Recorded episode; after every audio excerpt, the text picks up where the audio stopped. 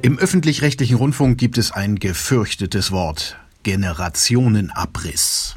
Gemeint ist, dass junge Menschen kein öffentlich-rechtliches Fernsehen mehr gucken. Weil es aber ihr Auftrag ist, auch diese jungen Leute zu erreichen, haben sich ARD und ZDF vor drei Jahren ein Experiment einfallen lassen. Das Online-Netzwerk Funk. Unter der Dachmarke Funk sind Online-Inhalte quer durch die sozialen Netze versammelt. Von YouTube, Facebook, Snapchat, TikTok, Instagram. Zu finden aber immer auch auf der Website funk.net. Und es gibt eine eigene Funk-App für Android und Apple mit dem ganzen Content in einem Player. Mit Funk wollen ARD und ZDF also ein junges Publikum ansprechen, das für das klassische, das sogenannte lineare Fernsehen kaum mehr zu erreichen ist. Dabei ist die Dachmarke Funk wahrscheinlich gar nicht so bekannt wie die einzelnen Produktionen darunter. Deutschland 3000 und das Y-Kollektiv zum Beispiel. Für diese Folge hat sich meine Kollegin Anja mit den Macherinnen Eva Schulz und Anne Thiele unterhalten. Das Y-Kollektiv, Deutschland 3000, nur zwei Beispiele, von denen ihr vielleicht schon mal gehört habt. Insgesamt sind es aber über 70 verschiedene Formate. Den Überblick über das ganze Netzwerk hat Philipp Schild. Er ist von Anfang an dabei und leitet den gesamten Content-Bereich. Anja hat auch ihn getroffen. Bevor wir ins Detail gehen, äh, noch ein paar Eckdaten rund um Funk. Über sich selbst sagt das Netzwerk, dass es Menschen unter 30 eine Stimme geben will, ihnen die Möglichkeit bieten, sich zu orientieren, zu informieren und zu unterhalten. Das soll sich in der Themenauswahl zeigen, aber auch in der Unterstützung junger, talentierter MedienmacherInnen, die die Gesichter von Funk sind. Denn die arbeiten gemeinsam mit den Redaktionen von ARD und ZDF an den Inhalten. Als öffentlich-rechtliches Angebot wird Funk durch den Rundfunkbeitrag finanziert mit einem Jahresbudget von etwa 45 Millionen Euro. Das sind umgerechnet 10 Cent jeden Monat für jeden Gebührenzahlerhaushalt. Das hat einerseits den Vorteil, dass die Inhalte ohne Werbung und Produktplatzierung auskommen, was sie unabhängig macht von finanziellen und politischen Einflüssen. Andererseits gibt's aber auch Kritik an diesem speziellen Modell, weil eben bei Funk mit Rundfunkgebühren bezahlte Beiträge auch auf privaten Plattformen wie YouTube und Instagram landen, die sich über soliden Gratis-Content freuen können. Die Funkleitung rechtfertigt das damit, dass die öffentlich-rechtlichen dahin gehen müssten, wo die Zielgruppe tatsächlich diskutiert. Und die ist wie gesagt jung, zwischen 14 und 29 Jahre. Eine ziemlich breite Spanne, die auch erklärt, weshalb Funk an die 70 verschiedene Formate produziert. Die 14-jährige Schülerin sucht was anderes als der 29-jährige Familienvater. Also, viele Formate für eine junge Zielgruppe. Über ein paar davon wollen wir uns jetzt nochmal genauer unterhalten. Und dazu begrüße ich Anja in Berlin. Gespräch. Hallo. Hallo. So, wenn wir beim Stichwort junge Zielgruppe sind, eigentlich nur bis 29. Ähm, ich bin raus mit 34. Ich bin auch eigentlich raus. ja, ohne das Alter zu verraten. Gut, dass wir uns darüber unterhalten, ne? ja, bei der Vorbereitung, ich würde sagen, ich habe mich ähm, dennoch gut unterhalten gefühlt.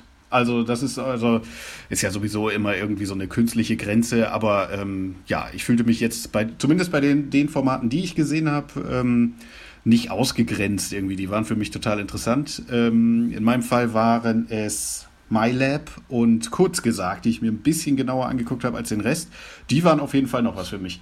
Wie war es bei dir? Was hast du angeguckt? Ich habe mir Deutschland 3000 angeguckt und angehört und Y-Kollektiv habe ich mir angeguckt.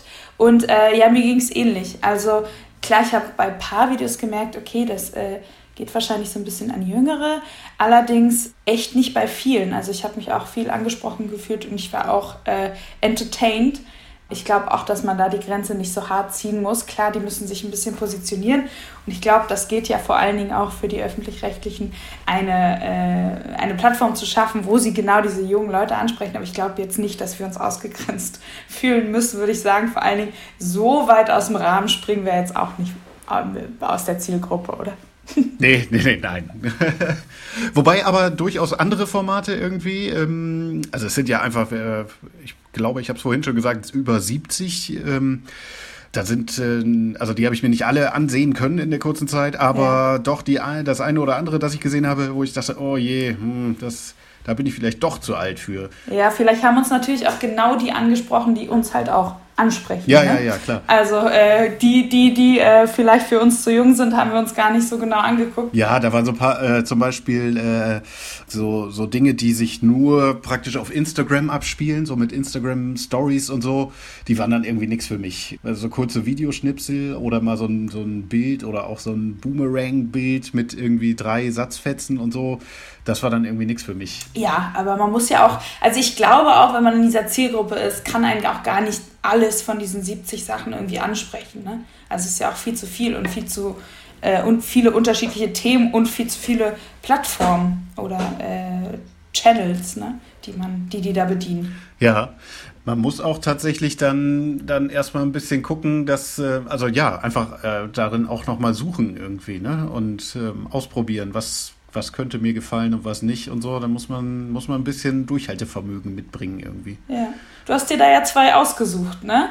Ähm, einmal MyLab. Genau, MyLab. Wa, wa, was ist das genau? Kannst du mir das mal erklären? Äh, äh, MyLab, äh, ganz interessant. Eine, eine junge Wissenschaftlerin, ähm, Mai, deshalb MyLab, ähm, eine Chemikerin, die in kurzen Videos, ich glaube so, ja, circa zehn Minuten jeweils, ich mache es parallel nochmal auf hier, ja, so in etwa um die zehn Minuten sich, sich einem Thema widmet und das ähm, ja vor allem vorstellt, irgendwie, indem sie ähm, irgendwo sitzt, in die Kamera schaut und einfach durch eine lockere ähm, Ansprache erklärt. Äh, dann aber also versehen auch mit Effekten etc. und so, um das ein bisschen aufzulockern, aber im Prinzip wie so, so eine Art ähm, einfach Präsentation im Klassenraum irgendwie, aber, aber auf lustig und, und ähm, locker gemacht irgendwie. Und das ähm, fand ich schon sehr nett hier. Wenn ich hier, ich gucke nochmal durch die, durch die letzten Themen, eines, was ich gesehen habe, wie schlimm ist Handylicht zum Beispiel, wo sie so, so aufgreift hier so die Theorie, dass man irgendwie dafür sorgen muss, dass im, im Handy nicht das blaue Licht einem nachts äh, ins Gesicht leuchtet, wenn man noch Stunden mhm. zubringt, statt zu schlafen, ähm, was es tatsächlich bringt. Das fand ich ganz interessant und dann zieht sie eben äh, diverse Studien so ähm, zu, ähm, zu Rate, die dann kurz verlinkt werden und, und sie ähm, äh, schildert quasi die Quintessenz. Das ähm, ist schon sehr, sehr cool. Also das hat mir sehr gut gefallen. Und ich habe dann später gesehen, ähm, also meiner Meinung nach völlig zu Recht, sie tritt inzwischen offenbar auch bei Quarks auf, äh, dieses, dieses Wissenschaftsmagazin. Vielleicht kennst du das im, ja. äh, ich glaube, WDR, also dieses, dieses äh, Wissenschaftsmagazin, wo es auch den berühmten äh, Ranga Yogeshwar gibt. Äh, ah. Ja, naja, aber ähm, ja, das äh, sehr, sehr cool.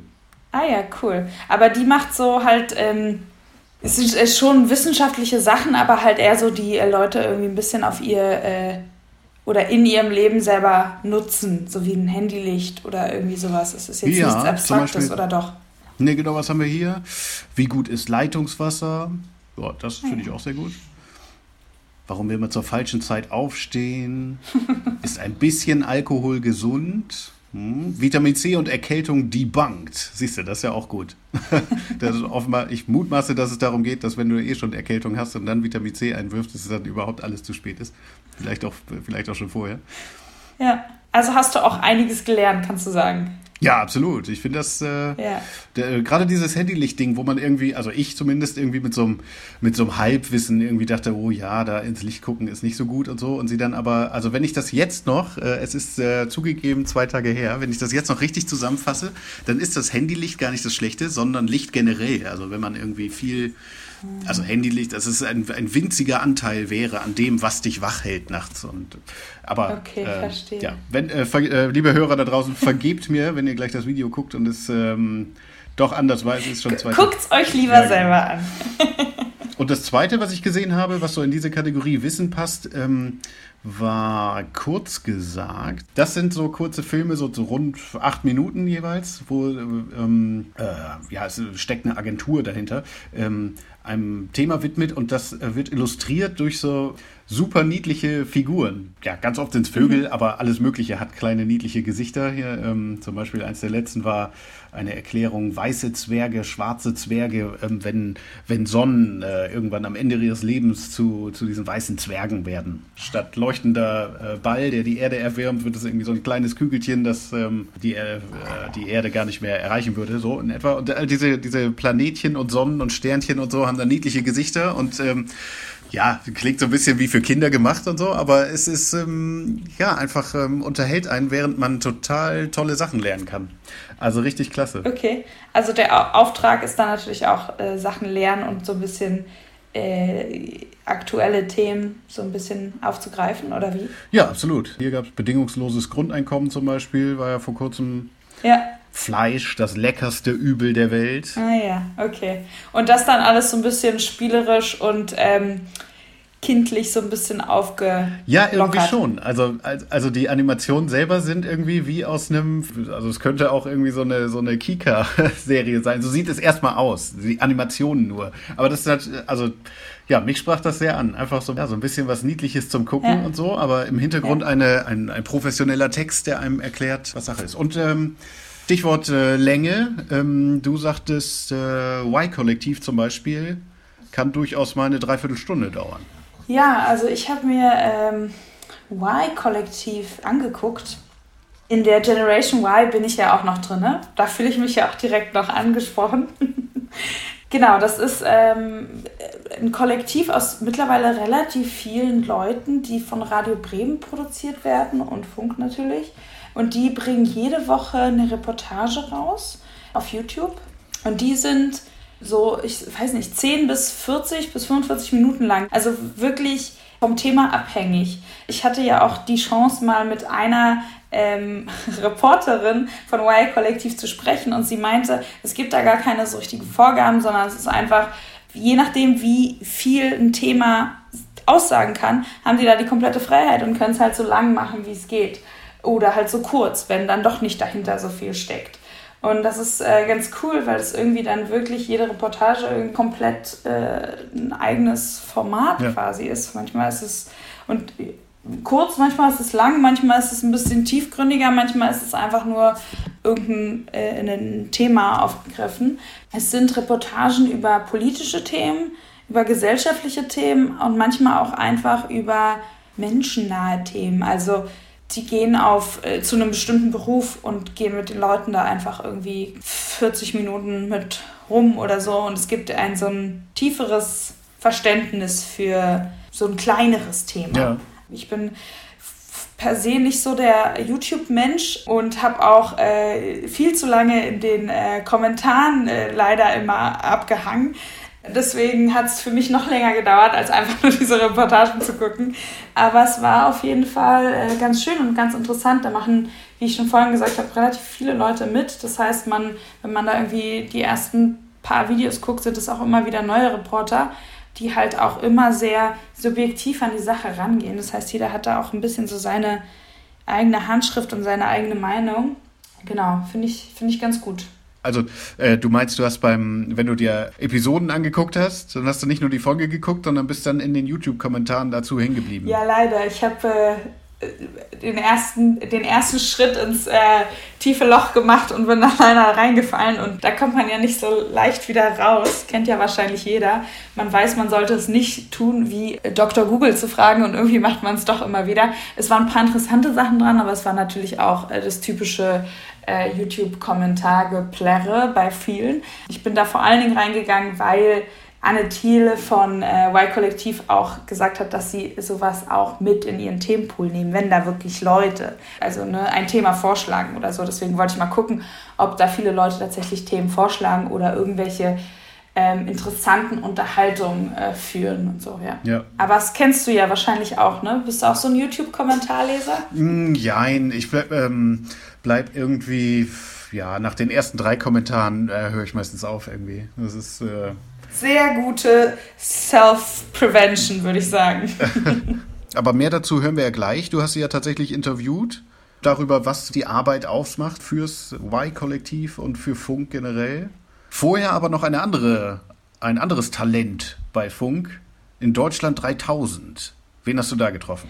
Genau, äh, meine zweite Empfehlung quasi und äh, wo ich auch das Glück hatte, sie zu interviewen, die äh, Eva Schulz, die auch selber hinter diesem Format steht und das auch moderiert. Und ähm, das ist ein Format, was einmal wöchentlich für Facebook und auch YouTube produziert wird. Es sind Politikvideos, Gesellschaftsvideos, also Themen, die da drin ganz kurz und knackig erklärt werden. Also es sind wirklich äh, noch knackiger als die Animationsvideos, von denen du gerade geredet hast. Manche sind nur drei, vier Minuten lang und da werden auch relativ happige Themen manchmal ähm, rangenommen. Da es halt für Facebook gemacht wird, ist es auch natürlich so sehr bunt und sehr schnell geschnitten und mit viel Witz, sage ich mal, aber halt nicht auslachen darüber, sondern halt mit so, keine Ahnung, kleinen Emojis oder keine Ahnung, irgendwie sowas dazwischen gemacht. Mhm. Viele Videos, die ich mir dann angeguckt habe, ich gemerkt, oh, die habe ich schon mal gesehen beim Facebook runterscrollen. Das sind halt diese Videos, die dann kommen und bei denen du hängen bleibst. Es gab so ein Video, ähm, das ist, glaube ich, bei sehr vielen irgendwie hängen geblieben. Zumindest haben das viele auch in meinem Umfeld gesehen. Äh, da hat sie so ähm, Kinder interviewt und sie gefragt, wie die Rollenaufteilung bei deren Eltern ist. Also was die Mutter macht und was der Vater macht. Und dann auch sowas wie, was meinst du, ähm, welche Berufe eher äh, Männer machen würden und welche Frauen machen würden. Und das ist irgendwie, äh, glaube ich, bei relativ vielen Leuten äh, sind da bei Facebook irgendwie hängen geblieben und haben sich das angeguckt. Ich nehme mal an, das passiert auch bei vielen anderen Videos, aber irgendwie bei dem ist mir das auch noch so im Kopf geblieben. Und ja, die sind, also das spezifische Video war natürlich sehr äh, erschreckend, ja. weil das waren kleine Kinder, die waren so, keine Ahnung, fünf bis zehn, ich kann das nicht so richtig einschätzen.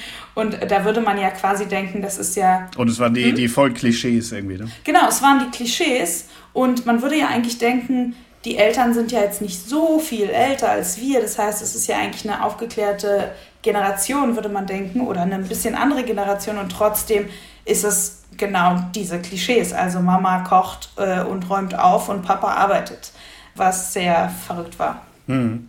Okay. Das, das Format äh, gefällt mir eigentlich sehr gut, weil es so ein bisschen das politische Wissen oder so, also die, die, die, äh, das Interesse ein bisschen weckt, das politische Interesse. Das ist ganz schön, weil die, sie, sie schafft es wirklich, die, die Sachen, die wichtig sind, so Klimawandel, Fridays for Future, so Sachen, wo auch Jugendliche mitmachen, aber sie schafft es auch nochmal so dem großen Ganzen zu geben und dem so, ein, äh, so eine Wichtigkeit dahinter zu machen, obwohl das alles so kurz und knackig erklärt wird. Und ich finde es irgendwie schön, dass sie sich ein bisschen dafür einsetzt, dass sich Jugendliche auch informieren können und auch irgendjemand haben, der halt eine Meinung online hat. Das war ihr anscheinend auch ganz wichtig, dass irgendjemand mal dasteht und sagt, hey, das ist äh, richtig und das ist nicht richtig, ohne den die natürlich aufzudrücken. Aber sie ist ganz klar dafür, auch äh, einen Standpunkt zu haben. Das finde ich ganz interessant. Das klingt sehr spannend. Du hast sie selbst gefragt. Ja. Dann würde ich sagen, hören wir ihr einfach mal zu. Interview. Eva Schulz ist Unterhaltungsjournalistin. Sie hat das tagesaktuelle Nachrichtenformat Hochkant auf Snapchat mitentwickelt und steht heute einmal pro Woche für Deutschland 3000 vor der Kamera. Zusätzlich gibt es jetzt auch den Podcast Deutschland 3000 auf Funk zu hören. Erst kürzlich wurde Eva Schulz vom Forbes Magazin zu den 30 Under 30 gewählt. Und heute ist sie bei uns zu Gast. Hallo, liebe Eva. Vielen Dank. Hallo, ich freue mich. Schön. Dann lass uns doch direkt mal loslegen. Eva, du wurdest 2017 vom Medium Magazin als Unterhaltungsjournalistin des Jahres ausgezeichnet. Erstmal gratuliere dazu und dann erklär uns doch mal, was macht eine Unterhaltungsjournalistin? Ja, das äh, konnten die mir, glaube ich, auch nicht so richtig erklären. Wir haben das auch damals sehr lustig gefunden bei Funk. Also wir haben uns natürlich sehr gefreut. Und mein Funkredakteur meinte dann, ach, ist doch irgendwie auch geil, die wissen gar nicht, wo sie dich lassen sollen. Weil natürlich Deutschland 2000 eigentlich aus unserer Sicht lupenreines Politikformat ist, aber so richtig zwischen den Politikjournalisten wollten, die Kategorie gibt's da nämlich auch, wollten sie mich offenbar nicht auszeichnen. Und ich finde es auch total schön, also wir sind auch jetzt gerade wieder für einen Preis nominiert, da geht's um so einen Nachwuchspreis auch in der Kategorie Entertainment. Und ich denke mir so, wie geil, dass das also das, was wir machen, was wir mit großem, mit großer Ernsthaftigkeit, aber eben auch mit großem Spaß machen, dass das so unterhaltend aufgefasst wird, weil davon gibt's ja auch viel zu wenig. Also Politik und Gesellschaftsthemen, die einem, die ja oft sehr schwere und ähm, ernsthafte Themen sind, die trotzdem so leicht zu vermitteln, das ist ja genau unser Ansatz. Und deswegen, ähm, ja, ich hoffe, dass genau das gemeint war, als Sie gesagt haben, hier, du bist eine gute Unterhaltungsjournalistin. ja, das äh, hast du gut zusammengefasst. Du versuchst ja mit deiner Sendung tatsächlich die jüngere äh, Generation mhm. zu kriegen. Ne? Und wenn sie dich als Unterhaltungsjournalistin sehen, äh, wie du ja auch gerade schon sagst, sehen die dich ja vielleicht eher als etwas, was sie interessieren könnten, als wenn sie dich als abgesch also verstaubte ja. Politikjournalistin Ich hoffe, sehen. ich hoffe. Du erklärst in deinen äh, Videos sehr interessant und komplexe Zusammenhänge. Das schaffst du aber, ohne dass dein Publikum abschaltet. Wie machst du das? Ganz platt könnte man sagen, dass ich das natürlich auch sehr kurz halte. Ne? Also die Videos von Deutschland 2000 sind ja keine 20 Minuten lang. Die sind nicht mal so lang wie eine Tagesschau-Ausgabe, sondern ganz oft sind die so, also die sind eigentlich immer unter vier Minuten. Und das ist schon mal eine ganz andere Dramaturgie, die man da entwickeln muss. Jetzt haben wir auch noch als, als die oberste Plattform, für die wir alles optimieren, Facebook aktuell. Und da ähm, denkst du also mhm. ganz, also es ist zum Beispiel ganz anders, als ich jetzt für YouTube produzieren würde. YouTube ist ja ein, das kennen vielleicht auch die Leute, die uns gerade zuhören, wenn sie das benutzen, da kann man schon mal, lehnt man sich schon mal zurück und guckt auch mal 10, 20-minütige Videos oder auch eine ganze Stunde. Also da gibt's ja wirklich alle möglichen Längen, weil man eben nicht so in so einem Durchscroll-Modus ist und oh, ich mache hier noch fünf äh, Videos nebenbei auf oder fünf andere Aktionen. Bei Facebook ist halt genau das die Herausforderung, dass die Leute uns meistens zufällig finden und wir ihnen so im Stream oder im Feed unterkommen. Und dann gibt's ja dieses diesen magischen Moment des Thumbstoppers. Also du, du scrollst du durch und dann bleibst du irgendwie hängen, weil da gerade ein Video losgeht mit einer krassen Überschrift. Damit arbeiten wir ganz viel. Oder irgendwas, was neugierig macht. Oder mit einem Bild, das dich, äh, das irgendwie aufregend ist. Oder eben eine Frau, die ganz nah an der Kamera ist und irgendwie sehr äh, aufgeregt spricht. Und all, all das gerade diese ersten Sekunden sind unheimlich wichtig bei so einem Video auf Facebook und dann ist halt wichtig, dass es spannend weitergeht. Also ich kann nicht wie bei YouTube mit so einem Cliffhanger anfangen und dann erstmal fünf Minuten Herleitung machen, sondern wir müssen von vornherein die Leute mit spannenden Informationen oder Fragen zuballern. Und ich glaube, darin sind wir in den letzten zwei Jahren ganz gut geworden. Mhm. Ja, seid ihr auf jeden Fall. Eva und Funk, das scheint äh, Liebe auf den ersten Blick zu sein. Ähm, wie seid ihr eigentlich zusammengekommen? ja, äh, Liebe auf den ersten Blick. Also ich war insofern schon in dieses Projekt ein bisschen verliebt, als dass ich ja schon 2013 meine Abschlussarbeit geschrieben habe über Innovationsverhinderung im öffentlich-rechtlichen Fernsehen.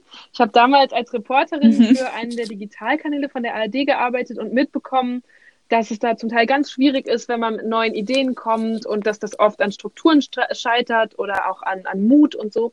Ähm, und damals gab es schon die Überlegung, dass man eine Art, so wie es den Kika, den Kinderkanal gibt, sowas auch für junge Erwachsene machen sollte. Also so eine Art Jugendangebot. Und deswegen habe ich das schon jahrelang verfolgt, bevor es konkret wurde. Und dann ähm, als die dann gestartet sind, habe ich denen natürlich auch geschrieben und versucht, die zu erreichen. Das war gar nicht so leicht. Und dann haben die aber etwas gesehen, was ich zu der Zeit so quasi hobbymäßig gemacht habe. Ich wollte rausfinden, wie man Journalismus auf Snapchat machen kann. Das war damals so die neue Plattform, die noch niemand verstanden hat und alle waren so, hör, was sollen wir damit? Das ist doch für Teenager und die schicken sich da irgendwie nur Dickpics, weil man alle Bilder nur einmal angucken kann. Und ich dachte so, na ja, aber vielleicht kann man da ja auch Journalismus machen. Und habe dann da quasi so kleine Reportagen in Hochkant und im Selfie-Modus äh, aufgenommen. Und die haben dann eben auch gesagt, na gut, wenn wir hier ein junges Angebot machen wollen, dann müssen wir die Jugendlichen auch auf den Plattformen erreichen, wo sie sich rumtreiben und haben mich dann angesprochen, ob ich das mit ihnen machen will. Und das war wirklich ein großes Glück, weil ich dann auf einmal für mein Hobby bezahlt wurde und noch viel aufregende Sachen auch erleben durfte. Mhm. Ich habe gelesen, dass ihr auch eine Art Hackathon zusammen gemacht habt, um äh, diese Plattform zu entwickeln. Mm, ja, Funk hat damals so Hackathons gemacht mit verschiedenen äh, Ausrichtungen. Bei einem davon war ich auch dabei. Ähm, da ging es aber vor allem um technologische Innovation und was man da machen könnte. Da ging es noch gar nicht so sehr um die Inhalte. Das war, die hatten da so ganz verschiedene Richtungen, Stoßrichtungen, die sie ganz am Anfang, das war wann war das? Oh, locker ein halbes oder dreiviertel Jahr, bevor Funk dann gelauncht ist, wo sie einfach mal dann wirklich mit externen Leuten ins Gespräch gekommen sind. Und das war auch total schlau, weil ganz viele Leute, von, die ich bei diesem Hackathon, für den man sich einfach so von außen bewerben konnte, getroffen habe, haben nachher wirklich in irgendeiner Weise für Funk gearbeitet. Das ist schön. Aus dem äh, damaligen Hackathon und aus dem jetzigen Funk, kann man da noch eine Verbindung sehen? Also ist das quasi, ist das jetzige Funk so, wie man sich das damals vorgestellt hatte? Oder oh, ich glaube ja, anders? ganz viel davon. Also so alt ist Funk ja auch noch nicht. Damals ist ja in diesem Fall vor zweieinhalb Jahren, also es ist im Oktober 2016 gelauncht, mhm. ein paar Monate vorher war dieser Hackathon. Und ich glaube, was die schlau gemacht haben, war, dass sie nicht als eine, eine kleine Führungsetage dahingegangen sind und gesagt haben, wir haben hier schon den kompletten Plan und die Strategie und jetzt holen wir uns keine Ahnung, so und so viele Angestellte in die Zentrale und so und so viele Creator und Produktionsfirmen, die irgendwelche Formate zuliefern und die sollen jetzt mal alle schön das machen, was wir uns ausgedacht haben, sondern sie sind da mit so einer ganz offenen äh, Haltung rangegangen von lasst uns hier gemeinsam lernen und rausfinden, also lernen über die Zielgruppen, lernen über die Plattform, lernen über ja. die Bedürfnisse, über die Nischen, darüber, was an Inhalten funktioniert. Und das ist ein, ein natürlich ein permanentes Trial and Error und dann auch wieder so diese ganzen Buzzwords, Rapid Prototyping, ne? ganz schnell ausprobieren, ganz schnell Sachen verwerfen, ganz schnell experimentieren.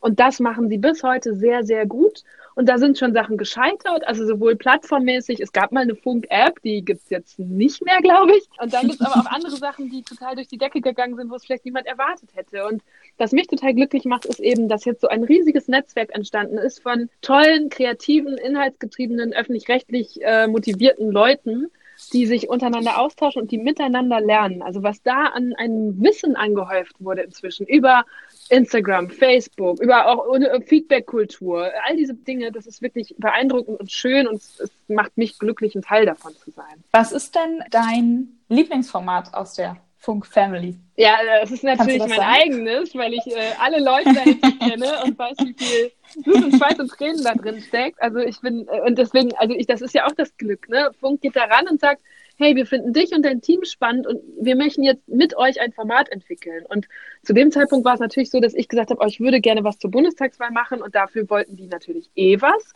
Aber ab da haben wir gemeinsam losgedacht und es gab kaum Vorgaben oder irgendwelche Wünsche oder so von denen, sondern das war so eine gemeinsame Entwicklung. Und deshalb hängt da auch mein Herz mhm. sehr stark dran. Aber es gibt natürlich auch noch ganz viele andere, die ich sehr beeindruckend finde. Also jetzt vor einigen Wochen, also wenigen Wochen eigentlich, ist Ozon gestartet. Das ist ein neuer Instagram-Kanal von Funk für Umwelt- und Nachhaltigkeitsthemen, wo natürlich gerade das passt einfach richtig gut zu dieser Fridays for Future Bewegung und der ist super erfolgreich gestartet. Dann kennen sich ja viele Leute Mädelsabende oder die News WG, das ist auch auf Funk. Wir haben jede Menge tolle Reportageformate auf YouTube, also sowas wie Y-Kollektiv oder Follow Me Reports und so. Ähm, und das, ja, das macht einfach äh, froh. Und dann habe ich auch Creator-Kollegen. Ich bin, bin zum Beispiel ein großer Fan von Hubi Koch, der macht Einigkeit und Rap und Freiheit oder von Esra, die jetzt hoffentlich bald eine eigene Talkshow bekommt und so weiter. Also das ist richtig cool. So, da ist einfach sehr, sehr viel los. Und man muss eigentlich auch immer mal wieder auf die Website von Funk gehen, um zu gucken, was die in der Zwischenzeit alles neu gestartet haben, weil man das kaum mitbekommt, wie viel da los ist. Ja, da passiert echt viel. Jetzt ähm, hast du ja dein Podcast Deutschland 3000 auch mhm. noch gelauncht. Inwieweit führst du da deinen Ansatz von äh, Deutschland 3000? Also der Ansatz von Deutschland 3000 ist eigentlich immer politische und gesellschaftliche Themen zu nehmen und jetzt aber nicht im Bundestag Politiker zu interviewen, die sich, glaube ich, für die Zielgruppe, für die wir arbeiten, sehr weit weg anfühlen, sondern zu gucken, wie, wie kommt denn die Politik, die da drüben gemacht wird, bei mir im Alltag an? Oder umgekehrt, was sind Themen, die die Politik sich gefälligst mal vornehmen müsste? Oder auch junge Perspektiven zu stärken auf Politik und Gesellschaft in Deutschland. Also wir wollen diese Themen rausgreifen, wir wollen die jungen Perspektiven in den Vordergrund stellen und Leute auf neue Gedanken bringen. Und all das versuche ich auch in diesem Podcast, nur halt mal ganz anders. Ne? Statt dieser drei, vier Minuten haben wir auf einmal eine gute Stunde, deswegen heißt er ja auch so. Und das ist immer mit Gästen, mhm. die in der Regel prominent sind momentan noch. Das können Politiker sein, das können Popstars sein, wie Lena Meyer-Landrut oder YouTuber wie Finn Kliman oder Mai T von MyLab. Ähm, und es können manchmal aber auch Leute sein, wo ich einfach sage, boah, die Geschichte ist spannend. Zum Beispiel erscheint jetzt bald, oder ich weiß nicht, wann dieser Podcast erscheint, vielleicht ist es dann schon draußen, auch eine Folge mit Leon Windscheid. Das ist der Typ, der war 26 und hat in dem Alter bei Jauch die Million gewonnen. Und das fand ich einfach total faszinierend, dann mit dem mhm. mal drüber zu sprechen, was macht denn das mit einem, wenn man so jung so viel Geld hat? Und dann natürlich auch zu überlegen, okay, und was hältst du dann nach dieser Erfahrung vom bedingungslosen Grundeinkommen? Fändet ihr das gut? Weil das ist natürlich eine ganz spannende Perspektive, die der auch darauf hat. Das ist eine junge Perspektive, das ist ein politisches Thema und es regt dich hoffentlich selbst zum Denken an und gibt dir neue Argumente für dieses Thema. Und insofern sind wir, glaube ich, relativ konsequent äh, da immer noch mit dieser Deutschland 3000 Marke unterwegs. Ja, auf jeden Fall. Bei dem Videoformat habt ihr mhm. kurze Videos und hier habt ihr quasi ein langes Format ohne visuelle Sachen und ähm, aber ist gut. Man kriegt halt von beiden Welten äh, was ja, mit. Für mich fühlt sich auch ein bisschen so an wie beim Sport, wo man sagt, man soll am besten immer Krafttraining mit Ausdauertraining verbinden. Diese Videos sind halt Krafttraining, das ist Pumpen. Und äh, die, die Podcasts, das ist ja auch eine ganz andere Situation, wo ich die in mein Leben einbaue. Ne? Also die Videos habe ich wahrscheinlich irgendwo zwischendurch. Ja. Und für diese Podcasts nehme ich mir Zeit, da höre ich auch ganz anders hin. Da bin ich vielleicht, gar, keine Ahnung, gerade immer auf dem Weg zur Arbeit oder zurück nach Hause oder bin beim Putzen oder so. Und äh, das ist so das Ausdauertraining, ja. aber im besten Sinne, weil es eben nicht anstrengend sein soll für die Hörerinnen und Hörer, sondern irgendwie eine schöne, entspannende Inspiration. Und deswegen, es sind ja auch oft sehr persönliche ja. Gespräche. Also mit Finn Kliman habe ich zum Beispiel waren, wir, wir kennen uns ja schon, wir sind befreundet, obwohl das in dem Podcast in die Frage gestellt wird. Aber da haben wir halt auch darüber gesprochen, arbeiten wir beide eigentlich viel zu viel? Und das hat, glaube ich, ganz viele Hörerinnen und Hörer auch berührt, weil ich kriege immer noch richtig viele Nachrichten dazu, wo die sagen, oh, ich habe da jetzt auch nochmal drüber nachgedacht und so meine Konsequenzen draus gezogen. Und das finde ich natürlich voll schön, weil genau das will ich damit. Sind denn eure, ist eure Zielgruppe für die Videos und für den Podcast dieselbe oder teilt sich das ein bisschen? Mm, also ich glaube, wir wollen immer junge Leute erreichen, zwischen 20 und 30 und dadurch, dass jetzt der Pod, also das ist so die Kernzielgruppe. Jetzt gibt es Deutschland 3000 auch auf Instagram, da ist es ein bisschen jünger und im Podcast ist es vermutlich ein bisschen älter, auch weil der Podcast ja auch noch im Radio läuft, ganz oldschool, bei diesen jungen ARD-Programmen, also bei Enjoy, Fritz, was gibt's noch, äh, äh, UFM, das Ding, unser Ding und so weiter. Ähm, und da ist die mhm. Zielgruppe jetzt zum Teil auch halt gut 30, Mitte 30 und die holen wir jetzt auch mit dem Podcast ab. Aber das finde ich gar nicht verkehrt. Die sollen ruhig alle von Deutschland 3000 mitkriegen. Sehr gut. Haltung und Meinung sind dir wichtig. Das ist so ziemlich das Gegenteil von dem, was die meisten Influencer auszeichnet. Würdest du dir wünschen, dass diese Influencer ihre Bekanntheit und Reichweite stärker für gesellschaftlich relevante Themen nutzen würden? Ja, ich fände das natürlich total gut, weil das war auch eine der Motivationen für Deutschland 3000, bevor es das gab, dass ich gesagt habe, boah, wenn ich mich jetzt informieren will über das, was gerade in der Welt abgeht, dann gibt es gar nicht so viele Leute, zu denen ich mal hingucken kann und wo ich mir überlegen kann, hey, mhm. ähm, was, was, also um so verschiedene Meinungen eben auch wieder aus junger Perspektive einzuholen und mir dann daraus eine eigene zu bilden, das gab es nicht genug. Und da haben diese Influencer natürlich ein Riesenpotenzial, weil sie erreichen viele Leute. Viele Leute wollen wissen, was sie zu sagen haben. Ich kann aber natürlich auch verstehen, dass das äh, zum Teil ganz gefährlich ist. Da habe ich in meinem Podcast auch mit Lena Meyer-Landrut drüber gesprochen. Die ist ja auch eine top-deutsche Influencerin. Die hat weit über zweieinhalb Millionen Follower alleine auf Instagram. Und die sagte, du, jedes Mal, wenn ich mich politisch positioniere, ist es sehr gefährlich für mich, weil ich damit Leute verprelle, weil sie natürlich vielleicht auch Kunden und Partner verprellt und ähm, da war sie dann schon relativ offen ähm, und andere sind da viel, viel vorsichtiger und haben manchmal auch einfach halt Sorge, das finde ich dann immer so schade, wenn sie sagen, oh ja, dann verliere ich vielleicht Abonnenten. Natürlich würde ich mir wünschen, dass Leute da ein bisschen mehr Rückgrat zeigen, aber da das am Ende deren Job ist, kann ich es auch äh, zu einem gewissen Maß nachvollziehen und bin natürlich umso glücklicher, mhm. dass ich öffentlich-rechtlich finanziert bin und dadurch das Privileg habe, dass ich meine Meinung sagen darf. Und jetzt, da muss man ja auch dazu sagen, ich kann diese Meinung dann auch mit sehr guten Recherchen und Argumenten belegen, weil wir auch dafür hier das Geld haben, dass eine große Redaktion da sitzt, mit der ich gemeinsam sehr viel diskutiere und zu mhm. diesen Meinungen komme. Weil das Schlimmste finde ich immer, ja. das, das funktioniert natürlich gerade auf Plattformen wie Facebook auch besonders gut, wenn jemand einfach so so ein Rant raushaut, ne, und so hysterisch seine Meinung äh, los wird und ich aber gar nicht so richtig verstehe, wo er die, wo er oder sie die hernimmt, das weiß ich nicht, ob wir davon mehr brauchen, weil das gibt schon ziemlich viel. Das stimmt. Also man sollte seine Meinung natürlich auch irgendwie belegen können und argumentieren können. Und ich nehme mal an, äh, es gibt ja auch ähm, vor allen Dingen auf Instagram und im Internet sowieso sehr viele Leute, die gerne diskutieren mhm. wollen. Es gibt ja auch schon ganz ja. viele Influencer, die zum Beispiel für gewisse Themen stehen. Also ich sehe zum Beispiel gerade vermehrt ja.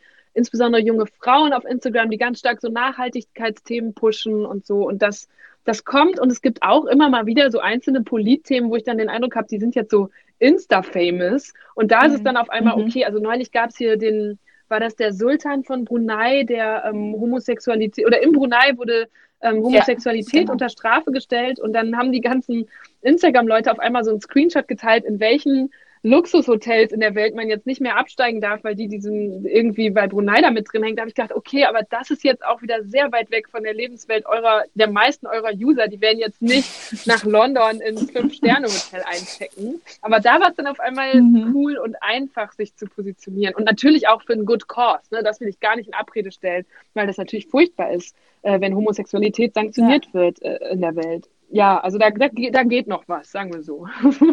die Welt ist äh, wahnsinnig unübersichtlich. Wie informierst du dich äh, zum Weltgeschehen? Hast du da einen Ratschlag, wie man einigermaßen up-to-date bleibt? Ah, ja, das ist, das hängt ja ein bisschen davon ab, wie man selber so auf seinen Alltag äh, strukturiert und da zum Beispiel Medienkonsum einbauen kann. Und ich würde auch nicht behaupten, dass ich immer up-to-date bin, was gerade alles in der Welt los ist. Also ich habe auch Wochen, wo ich es komplett verpasse und dann denke, was, da war schon wieder diese und jene Katastrophe und ich habe sie wirklich verpasst. Aber an guten und routinierten Tagen fängt mein Tag meistens damit an, dass ich mir im Badezimmer ähm, Nachrichten, also einen der öffentlich-rechtlichen Nachrichtenkanäle einstelle. Also wenn es jetzt NDR oder BR und so weiter, die haben ja alle ihre Infokanäle oder auch der Deutschlandfunk, da läuft in relativ hoher Taktung Nachrichten und dazwischen geschaltet immer so Hintergrund oder Wirtschaftsnachrichten und so weiter.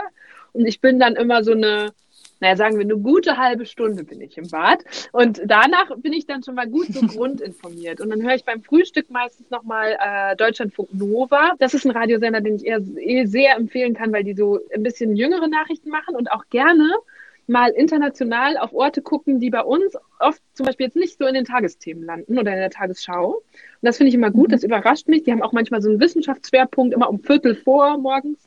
Ähm, da kriegt man also auch nochmal echt ganz andere und coole Themen mit. Und dann fühle ich mich so gut über dieses, das, das nachrichtliche Grundrauschen informiert.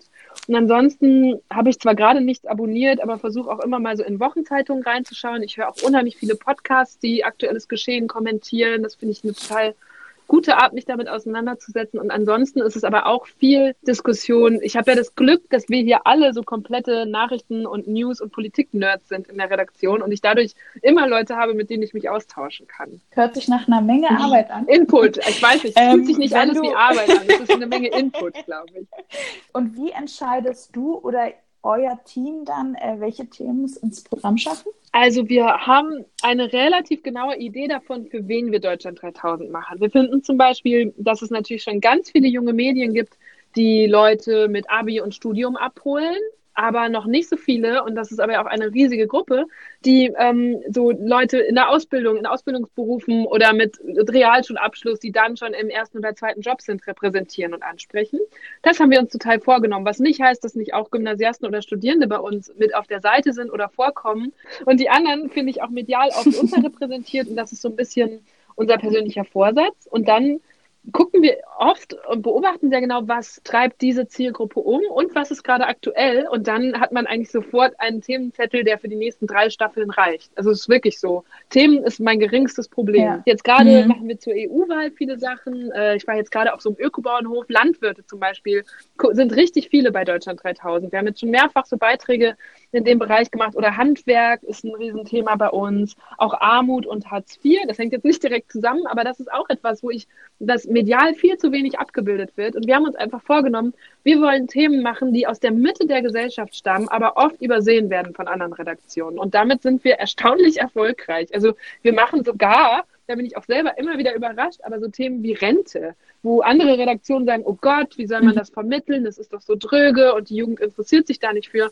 Meine Wahrnehmung ist, diese Jugend interessiert sich da sehr stark dafür. Also wir haben sowohl zu Themen wie Altersarmut als auch eben Rente und wie man sich da aufstellen muss, schon super erfolgreiche Videos gemacht und die dann, und Erfolg heißt auch, dass ja. die dann intensiv geteilt und diskutiert werden und das ist richtig schön. Das befriedigt uns ja auch alle sehr man unterschätzt das, glaube ich, immer, ne? Für womit man sich schon beschäftigt, ja. wenn man ähm, so jung ist und woran man denkt und wo, wo, wo man Angst vor mhm. hat und irgendwie, also ähm, das ist gut, wenn man, wenn man die informiert und nicht einfach sagt, ach, das interessiert die ja gar nicht. Ja, genau, das ist So, ich habe ja letztens euren ähm, Beitrag zu Wahlen ähm, ab 16 mhm. gesehen. Ähm, das hat mich gerade daran erinnert, dass ihr so schön gesagt habt, ja, doch, das ist wichtig, die Leute interessieren sich dafür und so. Ähm, ja. Genau. Du hast gerade schon am Anfang gesagt, du hast deine Abschlussarbeit über Innovationsverhinderung im öffentlich-rechtlichen Fernsehen geschrieben. Und ich wollte dich fragen, inwieweit hat Funk dazu beigetragen, dass diese Verhinderung, von der du geschrieben hast, etwas abgeschwächter wird? Ja, auf jeden Fall. Deswegen, äh, das habe ich ja eben gesagt, deswegen arbeite ich da auch so gerne, weil die jetzt ganz vieles von dem, was ich 2013 äh, in dieser Abschlussarbeit noch als Problem definiert habe oder als wichtiges To-Do, das gehen die jetzt an und machen es anders. Und ich glaube, dass jetzt, das, mhm. also wie gesagt, das gibt es jetzt seit gut zwei Jahren und es ist schon unheimlich viel Wissen generiert worden darüber, wie Medien heute, morgen und übermorgen aussehen könnten und sollten. Und so langsam geht es jetzt auch los, dass die anderen Landesrundfunkanstalten und ich glaube auch der Rest der Medienwelt mitbekommt, was da passiert und dieses neue Wissen so ausstrahlt und die Erkenntnisse. Und deswegen würde ich sagen, ist Funk auf jeden Fall, und es klingt jetzt wie so ein Werbeblock, aber das ist meine tiefe Überzeugung, wirklich ein sehr, sehr wichtiges Fund auf diesem Weg in eine neue, innovative Medienwelt. Und ähm, Folgefrage darauf, wenn du Intendantin der ARD wärst, was wäre deine erste Würde Funk viel mehr Geld geben? ja, wirklich, weil, also ähm, man hört ja manchmal, das Funkbudget sind, glaube ich, 43 Millionen Euro im Jahr. Das klingt, es ist auch richtig viel Geld, aber es ist im Vergleich zu anderen öffentlich-rechtlichen Posten relativ wenig. Und alleine, also Funk hat jetzt gerade fast 100 Formate.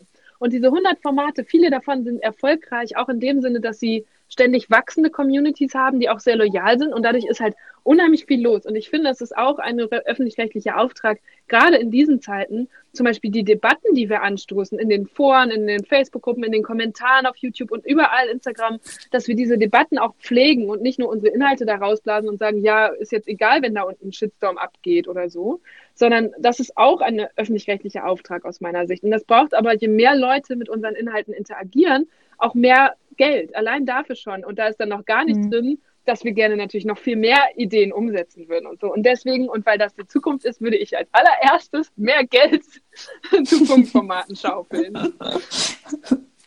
Sehr gut. Was hast du noch für Ziele für deine Arbeit bei Funk? Also auf eine Weise habe ich das Gefühl, ich habe schon alle meine Ziele erreicht, weil ich bin 28 und ich habe meine eigene Show mhm. mit einem wirklich ja. wirklich tollen, fröhlichen und sehr freundlichen, kreativen Team. Das macht mich so im Alltag sehr glücklich und wir erreichen einfach auch noch so viele Leute. Und es ist ganz schön, weil ich sehr regelmäßig Nachrichten bekomme, wo Leute sich für unsere Arbeit bedanken und sagen, dass wir sie auf neue Gedanken gebracht haben oder dass sie jetzt wegen uns Politik studieren und sowas, wo ich denke, wow, also das ist, das macht mich sehr, sehr glücklich. Und deswegen habe ich auf eine Art diese Ziele längst erreicht und bin jetzt fast so ein bisschen ja. lost, weil ich denke, huch, aber da kommen ja noch ein paar Jahrzehnte Arbeitsleben vor mir, was mache ich denn? Ähm, und ich glaube, ich möchte schon immer ein Teil davon sein, rauszufinden, wie man Journalismus auf neuen Wegen im Digitalen und für, für Zielgruppen, die vielleicht nicht genug bekommen bisher, äh, machen kann. Das ist so mein abstraktes Ziel.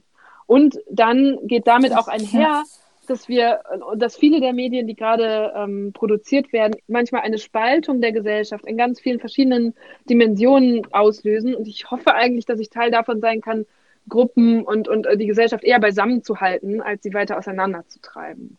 Das ist sehr schön gesagt. Ein gutes Schlusswort. ähm, wir bei Chef geben ja so eine Orientierung im unübersichtlichen Dschungel des Film- und Serienstreamings. Mhm. Bist du selber auch Fan von Serien und VOD? Und wenn ja, hast du einen Serientipp für uns? Oh, ja, bin ich. Lass mich kurz überlegen, was ich gerade ähm, weggesuchtet habe oder so. Ich habe einen ein Dokumentationstipp. Ich habe am Wochenende auf Netflix die Doku Knockdown the House gesehen. Da geht es um den Aufstieg von Alexandria mhm. Ocasio-Cortez, eine junge hispanische New Yorkerin, in den amerikanischen Kongress und auch um drei, vier weitere Kandidaten und Kandidatinnen. Und das ist sehr, sehr bewegend, weil die alle als Underdogs gestartet sind und dieses ähm, Dokumentationsteam die sehr früh begleitet hat. Und ich habe ungelogen mehrfach geheult bei diesem Film, weil es mich wirklich berührt hat und man so gut sieht, was so ein demokratischer Kampf äh, bewirken kann. Und deswegen kann ich das gerade wirklich sehr empfehlen. Ist auch auf meiner Watchlist. Ja, da freue ich mich drauf.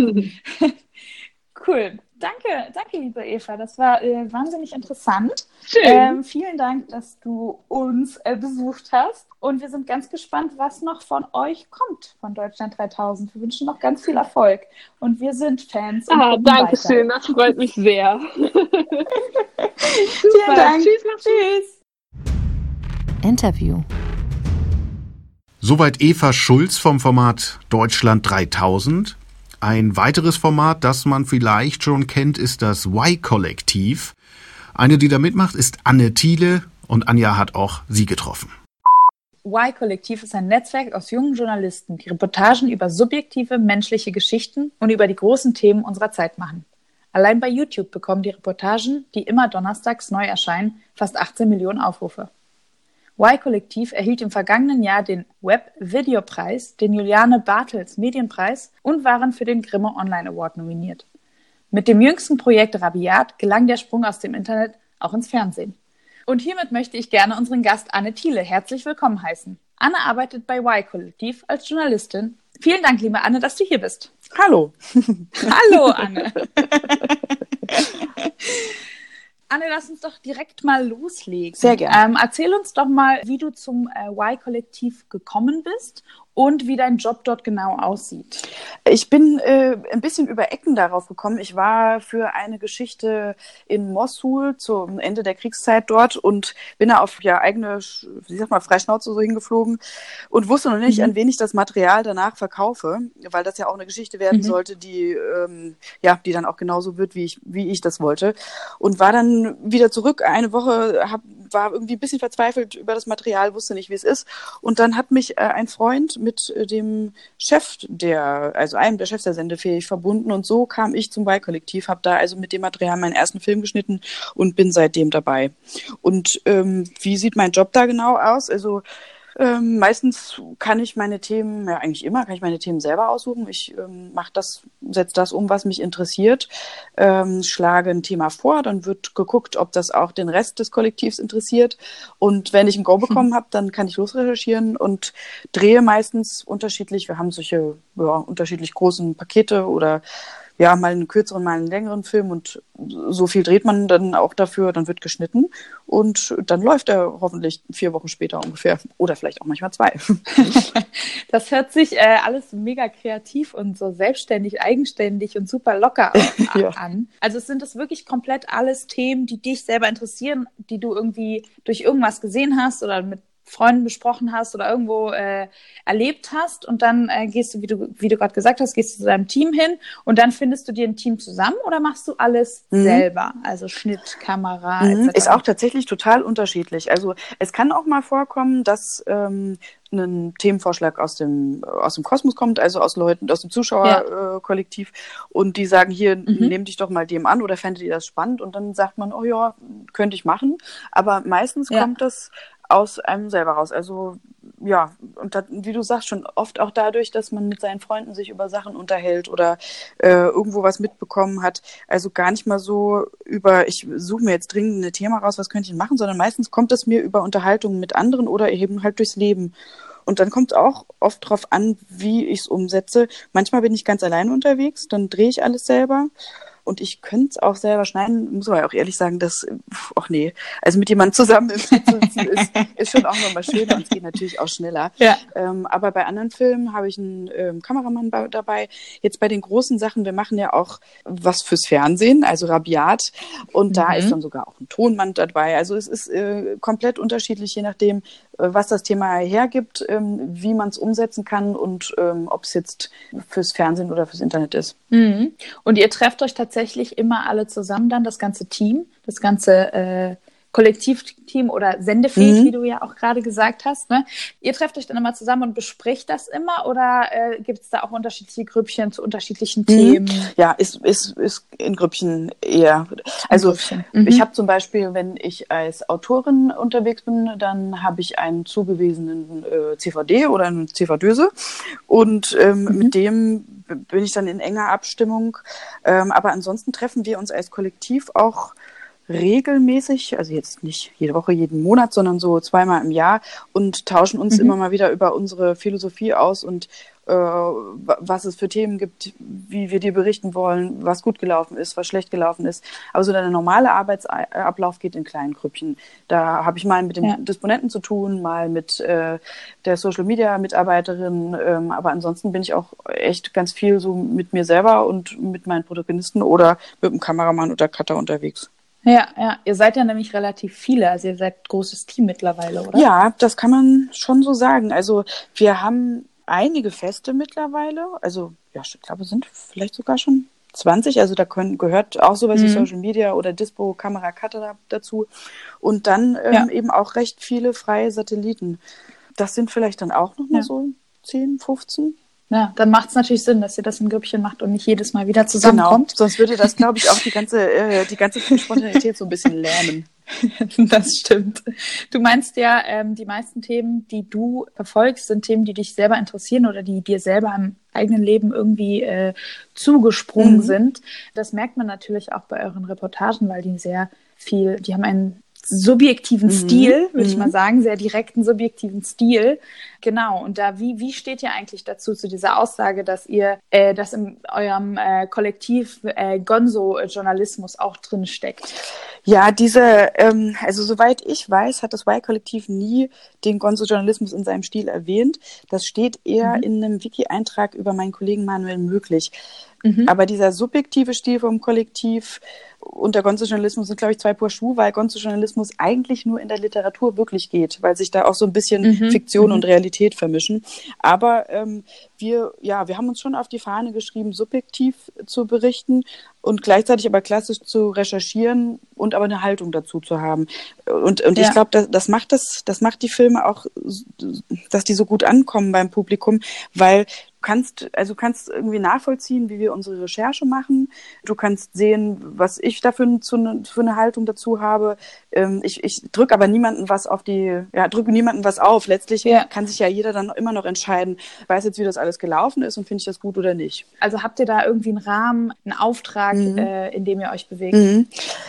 Nee, könnte ich jetzt so nicht sagen. Also wir wollen irgendwie versuchen, die, die Themen abzubilden, die die Leute interessieren. Und irgendwie klappt das ja auch ganz gut. Also wir, wir hören natürlich hin, was, äh, was die Community schreibt. Also es ist ja unter jedem Film ist richtig viel los. Die Kommentarspalte ist immer mhm. voll. Da gucken wir hin, wie das so aufgenommen wird, ob sich darüber noch andere Themen ergeben. Ansonsten kriegen wir auch Zuschauerpost. Ähm, aber wir haben jetzt, wir sagen nicht, nee, das geht gar nicht und das müssen wir total mhm. machen. Wir versuchen schon irgendwie in unsere Filme auch eine, ja, politische Inhalte reinzukriegen und das haben wir, glaube ich, auch in den letzten immer irgendwie gemacht. Bosnien war, war politisch also mhm. ja, wenn man sich jetzt die letzten fünf, sechs Wochen anguckt, hat das immer irgendwie einen politischen Bezug drinne. Also auf jeden Fall sucht sich jeder das Thema aus, was ihm liegt. Und ähm, ich würde jetzt ja. zum Beispiel bestimmte Sachen sicherlich nicht machen und andere finden die total spannend. Das ist so ja, ein, ja. Okay, jeder, jeder, ein bisschen rein. jeder macht seine Stärken und von wegen auch, ähm, das interessiert mich besonders, das Richtig. will ich machen. Ne? Da kann, da kann man sich auch mehr mit einfließen Voll. lassen. Du meintest ja auch schon gerade, es gibt viele Diskussionen unter euren mhm. Videos. Ihr geht ja häufiger auch mal in Ecken, wo es ein bisschen mehr wehtut, mhm. wo Leute äh, viel Meinung haben, äh, wo Gefühle verletzt mhm. werden, wo äh, unterschiedliche Sachen passieren, vor allen Dingen in den Kommentarzeilen, die ja nicht immer super nett sind. Und auch die Inhalte eurer Videos natürlich auch ein wahnsinnig mitnehmen können. Inwieweit nehmen dich denn persönlich die Themen, die du in den Reportagen ansprichst, mit? Ja, also manchmal ähm, schon sehr. Wenn ich mich mit einem Thema, also wenn ich ein Thema angenommen habe oder gesagt habe, so da, darum will ich mich jetzt kümmern und gehe in die Recherche rein, da, da erlernt man ja erstmal noch viele Sachen, die man irgendwie so gar nicht wusste und kriegt noch ein bisschen geschärfteres Bewusstsein. Und dann, wenn du dich wirklich mit den Leuten auseinandersetzt, nimmt es einen auch manchmal richtig mit, weil du dir denkst so, jo, eigentlich habe ich zum Beispiel bei der, beim letzten Film, ähm, da dachte ich ganz oft, mir geht's eigentlich wirklich viel zu gut und vielleicht beschwere ich mich zu oft im Leben und da sind so Schicksale dabei, wo du sagst, oh, das würde ich, so würde ich nicht gerne leben bei mir ist es so, dass wenn ich mit einem Film fertig bin und abgedreht habe und das alles fertig geschnitten habe und der gelaufen ist, dass ich dann so schnell auch schon wieder im nächsten Projekt bin, dass es nicht mhm. mehr so mhm. dolle nachhängt. Also ich war zum Beispiel mhm. ähm, in Mosul im Kriegsgebiet, äh, was natürlich total aufreibend war. Und trotzdem ja. hatte ich nicht das Gefühl, diese Geschichten an sich haben mich super dolle mitgenommen, weil es danach halt direkt so weiterging. Also man nimmt das so, glaube mhm. ich, an und ähm, es es berührt mich auch und ich nehme es, glaube ich, so in mein Leben mit. Aber ähm, ich kann immer noch ganz gut dann am Ende meine, meine Fasson bewahren. Okay, also man kann ein bisschen Distanz ist da wahrscheinlich ganz, genau. ganz gut. Ne? Ja, ja, auf jeden ja. Fall. Um keine Angst zu haben vom nächsten Thema. Richtig, genau. Und um auch noch irgendwie so mit ja. einem klaren Kopf darüber berichten zu können. Also, weil so viel äh, genau. Haltung wir auch reingeben, letztlich können wir ja auch nicht wahnsinnig parteiisch sein oder, oder einen Film komplett emotional machen, weil äh, dann würde der auch nicht funktionieren, glaube ich. Du hast ähm, gerade schon mal angesprochen, dass sich die Arbeitsweisen, wenn ihr für Rabiat zum Beispiel aufnimmt, was ja im Fernsehen, äh, mhm. äh, fürs Fernsehen produziert wird, und die äh, der Reportagen für YouTube, dass sich da die Arbeitsweisen unterscheiden. Mhm. Wie produziert ihr für, den, für, für YouTube, wie produziert ihr fürs Fernsehen? Wie, wie unterscheiden sich da die Arbeitsweisen die, und die Herangehensweisen? Mhm. Die Herangehensweisen sind eigentlich genau die gleichen. Thema mhm. finden, gucken, wen man dafür findet und dann machen. Nur, dass es sich im Fernsehen alles, also für die Fernsehbeiträge hat sich jetzt doch auch alles ein bisschen gezogen. Da sind mehr Menschen involviert, da sind die Prozesse irgendwie langwieriger. Wir drehen fürs Y auch tatsächlich seltener mit einem Tonassistenten. Das wäre mhm. so in der Produktionsweise. Beim Y-Kollektiv sind wir auch glaube ich, schneller im Schnitt. Wie entscheidet ihr, welche Themen werden für Y-Kollektiv, welche für Rabiat produziert? Mhm. Die für Rabiat ist war schon auch eine enge Absprache mit Radio Bremen, weil mhm. letztlich müssen die das ja verantworten und ähm, dementsprechend wurden da dann auch Themen genommen, die Radio Bremen für sinnvoll hielt. Kann dir eher so sagen, dass es, dass wir beim Y, glaube ich, für die ähm, Online-Filme einfach schneller am Start sind. Es ja. ist unkomplizierter, weniger Abnahme, weniger Nachbearbeitung. Ähm, es ist einfach ein, ja, ein, ein leichteres Arbeiten, sag ich mal so. Also ein leichter im Sinne von nicht einfacher, sondern man ist leichter dabei. Verstehe. Okay, dann ähm, um mal wieder aufs Fernsehen rüberzugehen. Es gab ja äh, vor YouTube gab es Viva und MTV als Chance, sich sich fürs Fernsehen zu qualifizieren, mhm. sage ich mhm. mal, wo man sich als junge Journalisten oder Moderatoren mal ausprobieren konnte und äh, neue Formate mal ausprobieren konnte und dann später beim Fernsehen zu landen. Mhm. Ist das mit Y-Kollektiv oder mit YouTube-Reportagen oder mit Funk selber überhaupt das Ziel? Also, oder auch für dich selber, ist das überhaupt das mhm. Ziel? Mhm. Äh, nee, ich glaube, es ist genau andersrum und auch äh, tatsächlich bei mhm. den meisten von uns. Also viele von uns sind äh, Anfang bis Ende 30, Manuel möglich, hat sogar schon die 40 geknackt. Wir haben alle vorher mhm. schon als Journalisten, Journalistinnen gearbeitet und die meisten von uns auch im Fernsehen. Also ist es eher wenn man jetzt, nee, die Erwartung ist nicht da, dass jetzt der nächste Schritt ist, ins Fernsehen zu kommen, weil man ja, ja auch genau weiß, wie das Fernsehen arbeitet und was, weil man weiß, dass man da nicht genau die Freiheiten hat, die wir jetzt ähm, im ja. Internet haben. Ähm, ja, ja. Also ja, das jetzt ins Fernsehen zu kommen, zum Beispiel mit den Rabiat-Filmen, ist natürlich mal wieder schön, wenn es wirklich ein 45 Minuten ist, der im ersten läuft und du weißt, das kommt dann nochmal an ein ganz anderes äh, Publikum, weil YouTube gucken halt echt andere Leute als äh, das erste am Montagabend. Ja. Aber das ist, das ist nicht das Ziel. Mhm. Okay, verstehe. Also man hat durch YouTube ein bisschen Freiheit geschnuppert. Ja. und freut sich darüber. Ne? Also kann ich mir vorstellen, dass es einfach, vor allen Dingen, wenn du gerade gesagt hast, geht einfach schneller als äh, wenn man äh, sowas für äh, das Fernsehen Richtig. Muss, ne? Und du bist auch, Oder genau, darf. und man hat ja zum Beispiel auch nicht so was wie äh, eine vorgegebene Zeit von der Reportage. Also wenn ich merke, das Thema entwickelt sich total, dann kann ich ja. auch sagen, kann ich das länger machen und krieg vielleicht noch zwei Drehtage mehr und darf dann irgendwie 30 Minuten statt 20 machen. Oder wenn ich im Schnitt merke, Kacke, das ist doch alles also so richtig, hm, komm, lass uns mal das sechs Minuten kürzer machen, die und den und den O-Ton brauchst du nicht, dann ist es halt auch okay, ne, weil das, weil das Internet nicht sagt, äh, Sendezeit von hier bis da und nach Minute 25, 30 müssen sie fertig sein. Ja, das ist natürlich gut. Es hört sich so an, als würdet ihr das Feedback von euren Viewern mhm. oder eurem Publikum mit reinnehmen. Mhm. Also ihr würdet, ihr, ihr bezieht die mit ein, oder? Ja, schon. Auch zur Themenfindung meintest du mhm. vorhin, ne? dass ihr euch die Kommentare gut durchlest und genau. Ja, ja entweder anhand von Kommentaren, also da, da müssen müssen oder wollen wir ja eh immer am Start sein, weil da passiert so viel an dem Tag, wo das online geht und da muss man auch manchmal gucken, in welche Richtung das geht und ob man das noch ein bisschen moderieren kann. Und ich glaube, die Leute sind auch ähm, äh, froh und vielleicht auch manchmal erstaunt, wenn die merken, oh, da sind ja wirklich noch Leute aus der Redaktion, die hier auf meinen Kommentar nochmal mhm. antworten. Und da habe ich tatsächlich einen Diskurs und da wird meine Kritik, die ich vielleicht an dem Film habe, auch angenommen oder besprochen. Und ansonsten haben wir eine Mailadresse, an die kommt halt auch immer mal wieder was. Und es sind tatsächlich Themen dabei, äh, wenn Menschen ihre Geschichten erzählen, wo wir dann sagen, das ist, das ist doch spannend und das haben wir noch nicht gemacht. Und dann treten wir mit denen in Kontakt und wenn das sich weiterhin gut anfühlt, dann äh, kann da auch mal eine, ein nächster Film daraus entstehen, ja. Hast du das Gefühl, du verstehst die äh, Generation Y jetzt besser? Gute Frage. Ja, nee, keine Ahnung. Also wir machen zwar für die, für die Generation Y Filme, aber das ist jetzt nicht so das Ziel. Also wir sagen jetzt nicht, wir müssen mhm. für Menschen zwischen 24 und 29 Filme machen, sondern wir wollen einfach Filme machen, die begeistern und vielleicht sind einfach die Themen, die uns interessieren, dann eben genau die richtigen. Und ja, offensichtlich treff, treffen wir ja auch einen Nerv weil wir vielleicht auch hinhören auf die Kritik und mhm. die Leute ernst nehmen und die Themen auch ernst nehmen und nicht nur sagen, naja, du bist doch eh Politik verdrossen, äh, deswegen machen wir jetzt nur noch äh, Porno und was weiß ich was mit Kids, äh, sondern gucken halt, dass wir denen irgendwelche politischen Themen nahebringen und dann eben auch so, dass sie, dass sie sagen, so ist es cool gemacht.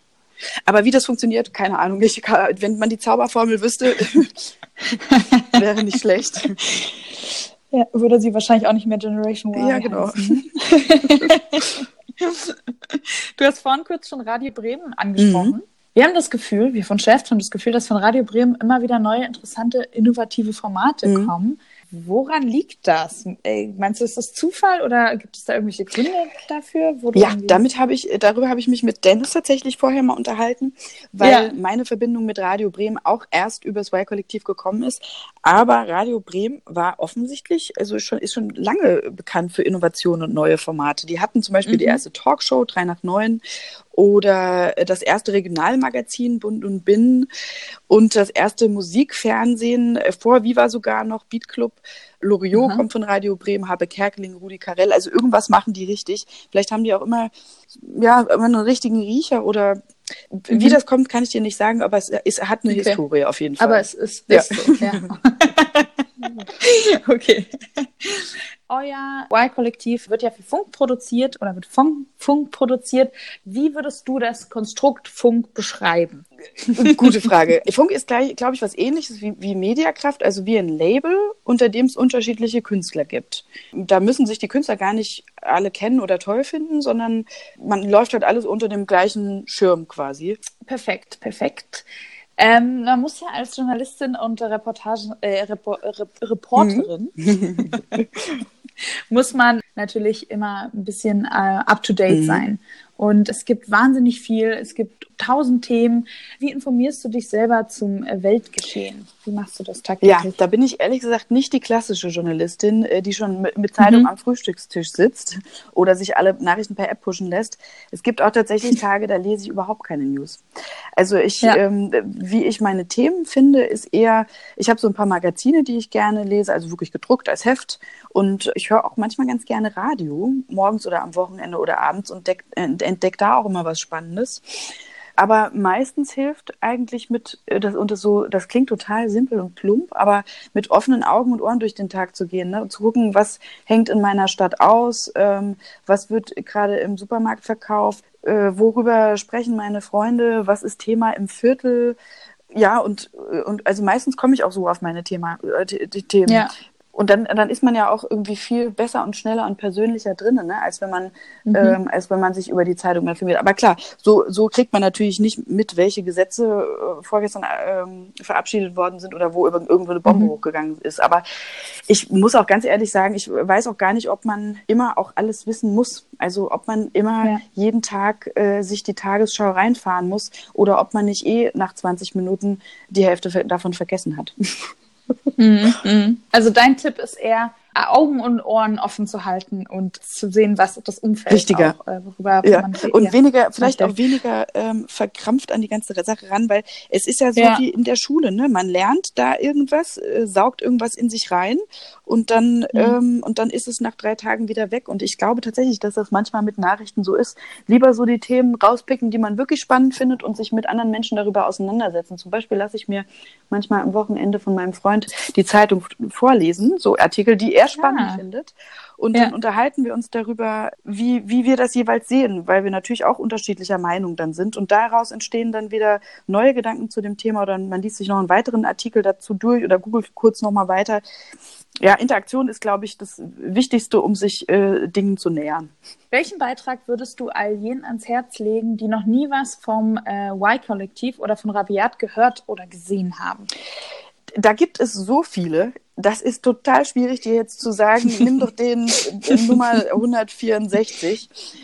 Das Gesicht, was Y am Anfang geprägt hat, hat, war auf jeden Fall auch Hubertus Koch. Von dem kann man sich mal was angucken. Das ist immer sehr markig. Ansonsten äh, wird unser Kanal aufgeteilt nach Überthemen. Das ist eigentlich ganz cool. Da kann man sehen, okay, gehe ich mal in den Sozi Bereich Soziales oder gehe ich mal in den Bereich neue Medien oder sowas. Und da findet man relativ schnell äh, gute Sachen. Und ja, sonst kann man sich natürlich auch mal was von mir angucken. was, äh, was ganz wunderbar war, was mich auch total erstaunt hat, ist so, so, so eine leichte Geschichte mal. Also man, normalerweise geht man ja als Journalist, Journalistin so einem Anspruch an Themen ran und sagt, ah, das muss jetzt irgendwie super viele Metaebenen haben. Und dann war ich aber mal im Herbst ähm, einfach nur mit einem Menschen unterwegs, einem, einem Wanderhirten. Zwei Tage habe ich den begleitet.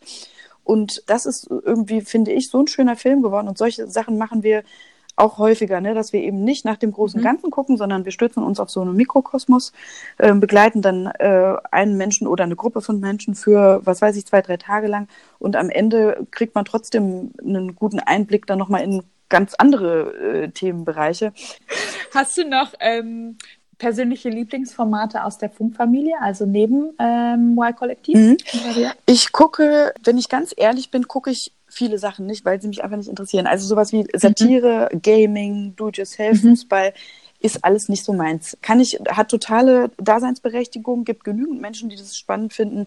Da gucke ich aber nicht rein. Deswegen habe ich da, ja, kann ich ehrlich gesagt nur über die journalistischen Formate was sagen. Ich gucke gerne die Reporter ähm, SDRGF, wie spricht man das richtig mhm. aus? Ströngriff?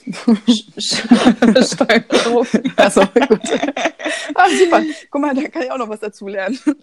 Die, die, die Frage, die, das den finde ich auch super. Das, das, ist ja mittlerweile neuer, aber ähm, der geht immer super an Themen ran. Deutschland 3000 finde ich spannend. Jäger und Sander mhm. machen auch immer gute ähm, Sachen, auch wenn man da ja manchmal denken kann, was man will über die Meinung, aber es ist on point. Ja. Ähm, und was ich auch mal geguckt habe, was jetzt gar nichts mit mir zu tun hat, ist MyLab.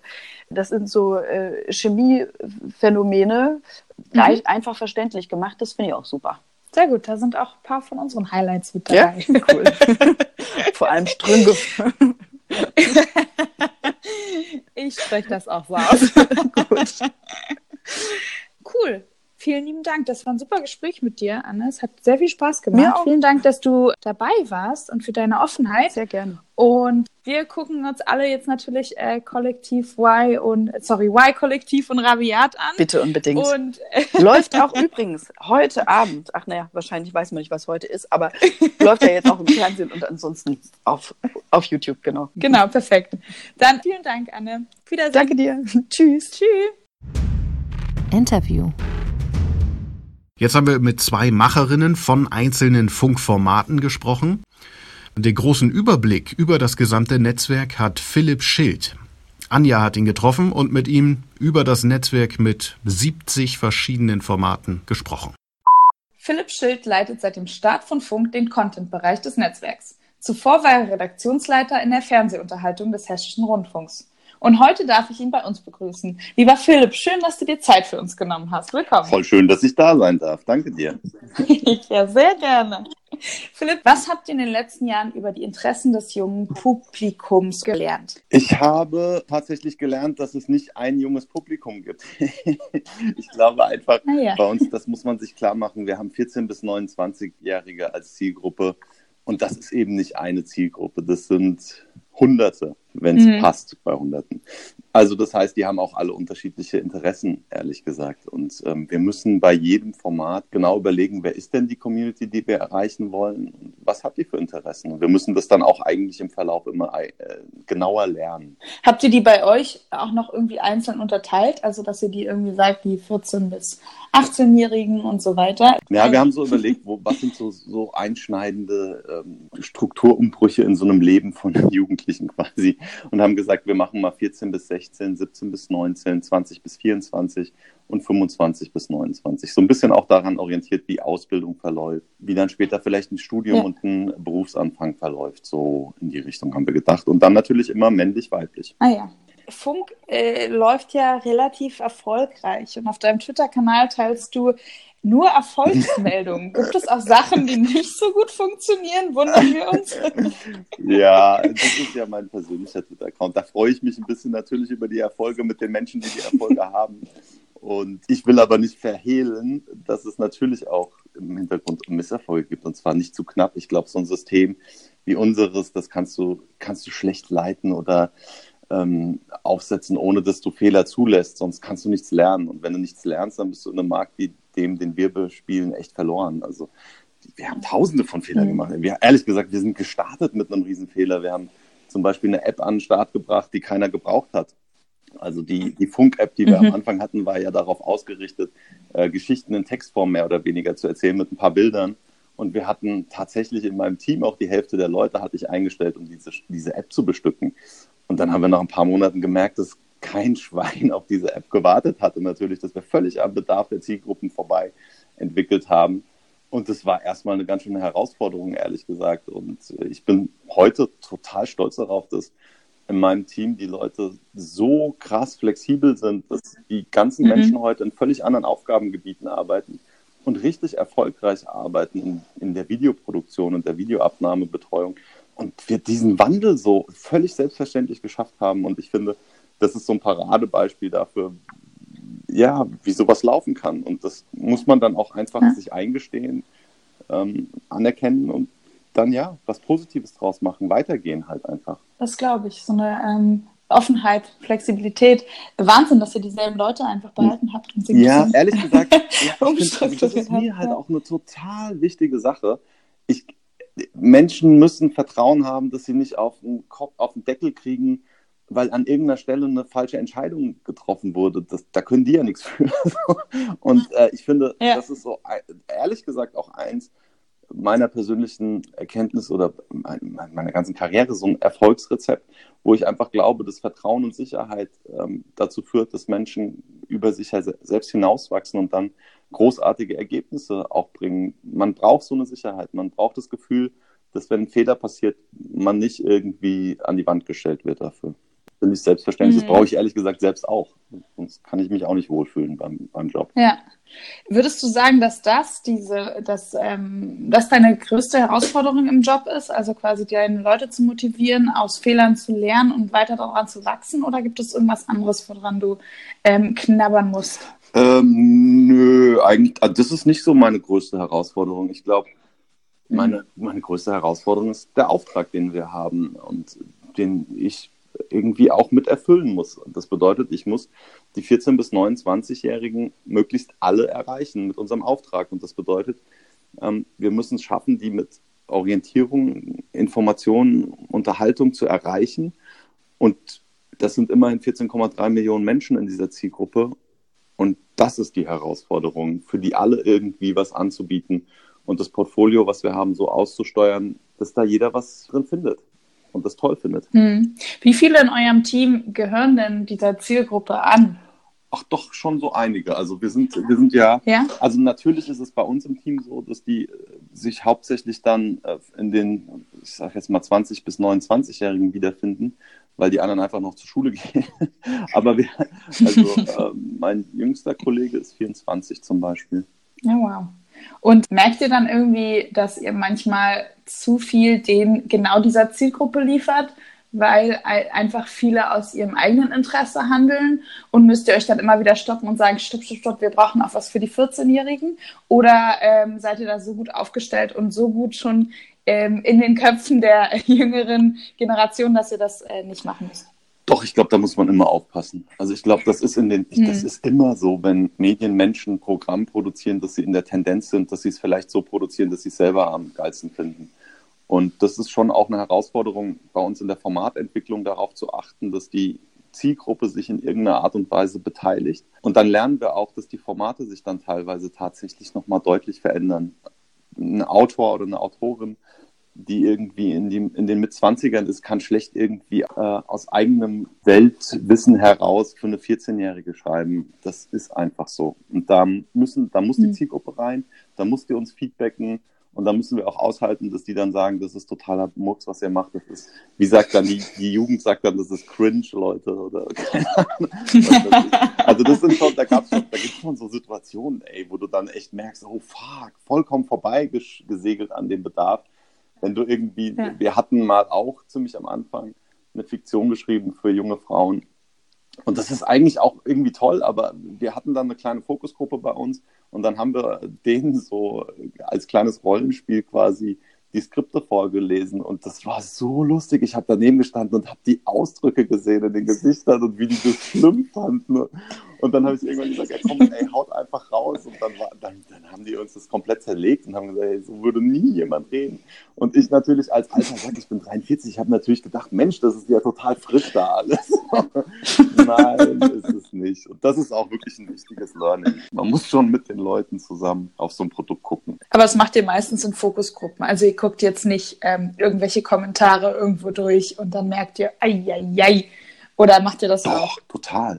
Also es gibt halt, es gibt halt ja. unterschiedliche Phasen. Ne? Wenn wir was entwickeln, dann gucken wir eher natürlich, dass wir mit einer Fokusgruppe arbeiten oder irgendwie mit der Zielgruppe in Kontakt kommen. Ähm, und wenn wir dann aber am Markt sind, das ist klar, dann da hält sich ja auch keiner zurück. Also wenn du mit Mist an den Markt gehst, dann, ja, ja, dann, dann liest du das halt in den Kommentaren so. Und wenn du da nicht drauf reagierst, dann oder nicht zumindest mal drüber nachdenkst, dann hast du auch echt schlechte Karten. Also das heißt, unsere Produkte entwickeln sich natürlich dann ständig weiter, wenn sie einmal in der Veröffentlichung sind. Und zwar auf Basis tatsächlich von User- und Community-Feedback in den Kommentaren, aber natürlich auch auf Basis von Datenfeedback, was wir auswerten. Also ähm, keine Ahnung, warum hat ein Video irgendwie eine Retention Rate von 42 Prozent nur und äh, warum sind die alle rausgegangen an einem bestimmten Punkt in dem Video? Was haben wir da gemacht? Also haben wir die gelangweilt? Mhm. Haben wir die irgendwie verstört? Oder, so? oder, also, oder einfach dramaturgisch und totalen ja. Käse verbockt? So. Und das versuchen wir natürlich zu lernen. Und das machen wir dann auch immer so, dass wir gucken, dass wir ähm, das besser machen dann in der Zukunft. Und welche Erfolgskriterien müssen die Inhalte dann erfüllen? Also, also es gibt bei uns immer, ähm, also ja. eigentlich ist es immer das gleiche äh, Muster. Wir haben alle halbe Jahre in allen unseren Formaten eine sogenannte Review mit einer Retro. Da geht es darum, wie hat das Format funktioniert. Da geht es ganz viel darum, dass wir abgleichen, welche qualitativen und quantitativen Ziele wir erreicht haben und welche nicht. Also das heißt, wir haben für jedes Format im Halbjahresrhythmus Ziele und die sind einmal äh, sozusagen inhaltlich und einmal tatsächlich auf äh, so Reichweitenmerkmale oder Erfolgsmerkmale, Metriken ausgerichtet. Und ähm, in dem anderen Teil geht es einfach darum zu gucken in der Retro, wie haben wir denn zusammengearbeitet als Team. Wir haben so die Herausforderung, dass wir mit ganz vielen Teams natürlich über eine Distanz arbeiten und ich, da kann man sich ja vorstellen, ne? da gibt es oft Missverständnisse, wenn man nicht beieinander sitzt. Und dann geht es schon darum, auch irgendwie mal einen Punkt zu haben, wo man miteinander ins Gespräch kommt und sagt, was können wir denn da besser machen in unserer Zusammenarbeit. So, das sind so die zwei Faktoren, die wir da versuchen, immer mal anzugehen. Okay. Und äh, was würdest du sagen, ist Content oder ist Distribution wichtiger? Das kannst du, das kannst du überhaupt nicht unter, also kannst du überhaupt nicht auseinanderdividieren in meiner Wahrnehmung. Wenn du ja. Spitzen-Content hast, und der sich absolut nicht finden lässt im Netz, äh, dann hast du ein Problem. Und wenn du äh, Content hast, der total scheiße ist, aber jeder findet ihn, dann hast du vielleicht sogar noch ein größeres Problem. Also, also letzten Endes, das eine oder das andere ist totaler Murks. Und äh, das heißt, man muss diese Dinge auch immer zusammen denken. Wir gucken auch schon immer in der Konzeption darauf, dass wir ähm, Strategien haben, wie unsere Inhalte gefunden werden und nicht nur, wie sie gut werden. Mhm. Wie, wie sehen die Strategien aus, wie die Sachen gefunden werden? Und habt ihr, ihr habt ja wahrscheinlich für unterschiedlichen Content dann unterschiedliche Distributionswege, würde ich mal denken, oder? Und die teilt ihr irgendwie aus. Klar, das liegt halt, das ist auch total plattformabhängig. Also und es gibt auch immer unterschiedliche Distributionsstrategien. Ne? Du kannst einfach gucken, dass du mhm. zum Beispiel schon mal äh, schaust, ob der Creator oder die Creatorin eine eigene Reichweite hat und äh, vielleicht auch einfach eine Aufmerksamkeit, die hilft, das Format bekannt zu machen. Man kann gucken, dass man das Format äh, mit anderen Communities, die vielleicht im Funknetzwerk auch schon sind, in eine Verbindung bringt, dass man also Cross-Promotions macht. Ja, man kann, es gibt ganz viele verschiedene Strategien, wie man ein Format einfach zum Publikum bringt. Ja. Und zum Content, ähm, wie entstehen neue Funkformate?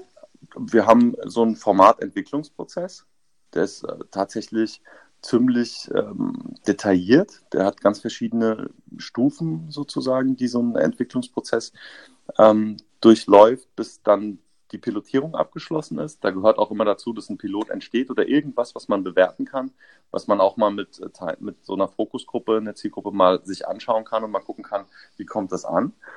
Ähm, das ist sozusagen der Formatentwicklungsprozess. Vor dem Formatentwicklungsprozess steht im Grunde genommen eine Idee und die Idee muss uns erreichen. Da kann man immer einfach ganz einfach an formate.funk.net schicken. dann fällt die bei uns in so einen E-Mail-Trichter rein und äh, am Ende mhm. sitzen da aus meinem Team ein paar Formatentwicklerinnen und Formatentwickler regelmäßig zusammen und äh, jede Idee wird in einem Sechs-Augen-Prinzip nach bestimmten Kriterien äh, abgeprüft und dann kommt eine Einschätzung raus und ähm, dann treffen entweder meine Kollegin vom ZDF, die für den ZDF-Bereich zuständig ist, oder ich eben eine Entscheidung, ob wir das äh, in eine richtige Entwicklung geben. Sobald ihr dann so ein äh, Funkformat entwickelt, ähm, also ihr habt euch dafür entschieden, das passt zu Funk, äh, das machen wir.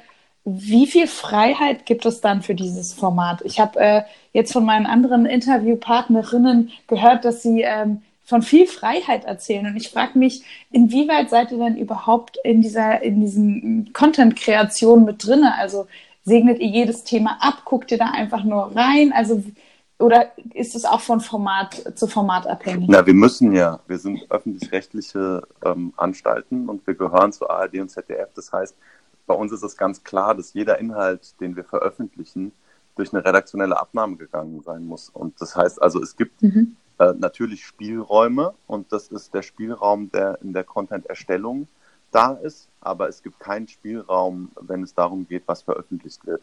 Und wir versuchen natürlich, mhm. und ich glaube, das ist auch ganz, ganz wichtig für, für Erfolg äh, in dem Markt, in dem wir sind, wir versuchen natürlich den Menschen zuzugestehen, dass sie irgendwie Freiheiten in der Erstellung haben und dass sie auch ihre eigenen Denkweisen und ihre eigenen Ideen in den Content reinbringen können. Wir wollen immer mit unseren Partnerinnen und Partnern, mit denen wir Content produzieren, auf Augenhöhe arbeiten und wir wollen die hören, wir wollen deren Input in die Formate haben und wir wollen natürlich auch, dass deren Baby ist. So, wenn, wenn das nicht, wenn das Produkt nicht von den Machern geliebt wird, dann wird es nicht erfolgreich sein. Das, das ist eine uralte Weisheit. Und da versuchen wir schon aufzupassen, ja. so, dass da die Leidenschaft nicht verloren geht. Aber das heißt noch lange nicht, dass wir nicht um Produkte ringen, dass wir keine Auseinandersetzungen mhm. haben und dass wir nicht auch kämpfen und, und auch um Produkte und Ergebnisse ähm, streiten das müssen wir auf der anderen Seite auch machen, weil wir nämlich am Ende dieses Programm auch verantworten müssen. Und das bedeutet auch, dass wir bestimmte Grundlagen einfach in jedem unserer Produkte wiederfinden müssen. Und ähm, das ist dann wiederum so ein bisschen unser Job zu sagen, okay, hier ist die Grenze, das entspricht nicht mehr unserem Programmauftrag und äh, unseren Programmgrundsätzen und sowas geht dann nicht. Und das gibt es schon auch. Mhm. Also es ist quasi eine feine Balance zwischen, ich lasse dich spüren, dass du dein Baby entwickeln kannst, dass du alles machen kannst, was du möchtest, aber natürlich müsst ihr kuratieren und gucken, was äh, passt zu unserem Auftrag und das nicht. Ja, und natürlich müssen ja. wir auch ähm, ein Gespür dafür haben, was da entsteht. Und natürlich können wir das nicht einfach komplett, komplett frei äh, laufen lassen, sondern es gibt immer eine Redaktion, die das im letzten Endes abnehmen muss und die da in der Gestaltung äh, dahinter stehen muss. Sonst kann das nicht veröffentlicht werden. Ja. Ähm, ja. Hm. Du hast ja gerade schon ähm, angesprochen, dass ihr wahnsinnig viele Formate habt. Äh, auf funk.net äh, listet ihr aktuell 74 Formate und 21 Serien auf. Erste Frage, wie behältst du da den Überblick? Und zweite Frage, wie schaffst du eine, also eine Familie daraus zu machen? Also, oder, ist das gar nicht das Ziel? Also wir als Netzwerk haben wir unbedingt das Ziel, dass die Leute ähm, eine Familie sind. Das machen wir, indem wir uns hin und wieder treffen. Wir versuchen bestimmte Foren zu schaffen, in denen wir uns gemeinsam auch äh, über Learnings austauschen. Wir haben zum Beispiel so einmal im Monat so eine Funksession, innerhalb unseres Systems, äh, wo wir interessante Themen aufarbeiten und sie dann äh, per Livestream ins Netzwerk schicken. Da kommen wir alle zusammen virtuell quasi. Aber es gibt auch einfach äh, so Netzwerktreffen, wo wir uns dann austauschen und wirklich alle auch mal sehen. Das ist für die Macherinnen und Macher wichtig, glaube ich. Und ansonsten ist es so, das hat, da kommen wir wieder zum Anfang des Gesprächs zurück mit so viel verschiedenen Communities, wie wir sie haben, macht es nicht an jeder Stelle Sinn, dass wir sie miteinander verbinden. Und da achten wir dann ganz mhm. genau drauf. Und ähm, bei der Fragestellung hilft uns einfach unsere Business Intelligence. Ich weiß nicht, ob jeder weiß, was es ist. Ich, ich muss gestehen, als ich damals aus meinem linearen Job rein, äh, rauskam zu Funk, habe ich mich erstmal immer nicht getraut zu fragen, was das ist. Das, das, ist Erklär ich glaube, die meisten Leute wahrscheinlich in, in, unserer Community jetzt hier wissen es. Ähm, das ist so ein, das, also da sammeln wir alle Daten, die wir irgendwie äh, bekommen aus unseren Formaten und äh, bereiten sie in einer Art und Weise auf, dass sie uns helfen, äh, zum Beispiel unser Portfolio zu steuern. Das heißt, ich behalte den Überblick eigentlich, indem ich ein System habe, das ist unsere Business Intelligence, wo ich unser ganzes Portfolio auf einen Blick sehe, wo ich sehen kann, welche Zielgruppen wir gerade aktuell erreichen, wo ich sehen kann, äh, welche Formate, welche Reichweite haben, in welche Zielgruppen reinstoßen. Das heißt, so kann ich im Endeffekt ähm, unser ganzes Portfolio zusammen mit meiner Kollegin vom ZDF aussteuern das ist für uns quasi die Basis allen Schaffens. Ist das Absicht, dass ähm, Funk nur dezent am Ende von den Videos als Absender erscheint? Warum dieses Understatement? Ach, das, ähm, wir hatten tatsächlich seit dem Start so eine Strategie, dass wir mit den Inhalten überzeugen wollen und nicht mit unserem Logo. Das, wir hatten damals nicht das Gefühl, dass der Markt da draußen sagt, hey, wo ist eigentlich endlich mal ARD und ZDF mit jungen Inhalten hier? Auf unseren Plattformen. Das geht doch so nicht. Und dass wir sagen hätten können, ja, jetzt ist endlich das junge Angebot von ARD und ZDF da. Ähm, und wir haben gedacht, das ist falsch umgedacht, sondern wir müssen Inhalte machen, die die Leute lieben und überzeugen. Und mit diesen Inhalten gehen wir in den Markt. War aber auch nie so, dass wir uns verstecken wollten. Also wir haben von Anfang an immer ganz klar gesagt, wir sind Funk, wir sind von ARD und ZDF. Das kann man überall sehen. Äh, letzten Endes halte ich es aber auch für eine ganz schön kluge Entscheidung, das ähm, immer dann zu positionieren, wenn Menschen unsere Inhalte gut fanden. Das heißt also, die sehen ja im Grunde genommen Funk immer am Ende der Videos. Und äh, wenn du ein Video durchgeguckt hast, dann hast du entweder fandest du es so richtig scheiße, so, dass du dich die ganze Zeit drüber aufregen wolltest und dir das so viel Spaß gemacht hat, dass du irgendwie bis beim Ende gelandet bist. Das kommt aber eher selten vor. Häufiger ist glücklicherweise so, dass die Leute das richtig geil fanden und dann bis zum Ende geguckt haben. Und wenn sie dann sehen, ach, das ist von Funk, dann hat es natürlich einen, einen, sehr großen Wert für uns. Und das heißt, da haben wir einfach in unserer Markenstrategie jetzt mal eine Zeit lang äh, gesagt, wir packen die Inhalte nach vorne. Letzten Endes ähm, sind wir aber da auch inzwischen einen Schritt weiter und wir arbeiten auch gerade daran, dass unsere Marke ein bisschen sichtbarer wird. Mhm. Und ähm, Kannst du sagen, was das Geheimrezept, das Erfolgsrezept von Funk ist? in dieser schnelllebigen Welt, in dem äh, Wettbewerb, vor allem auf YouTube, da gibt es so viele Sachen. Ich glaube einfach, die tollsten Menschen und das tollste Team der Welt haben. Also das, da bin ich wirklich in der Situation, wo ich das so sagen kann, dass ich mich so freue über dieses unfassbar kompetente und dazu noch wirklich tolle Team und tolle Creatorinnen und Creator. Ich glaube, daran hängt es erstmal zuallererst. Und ich glaube dann, was, was man dann machen muss, ist unfassbar viel ausprobieren. Mutig sein, Sachen probieren und sie dann vor allen Dingen auch wieder sein lassen, wenn sie nicht funktionieren. Also äh, einfach schnell sein, lernen aus den Sachen, die nicht funktioniert haben und dann besser machen. Ich glaube, das ist das, was wir, was wir gut können bei Funk. Mhm.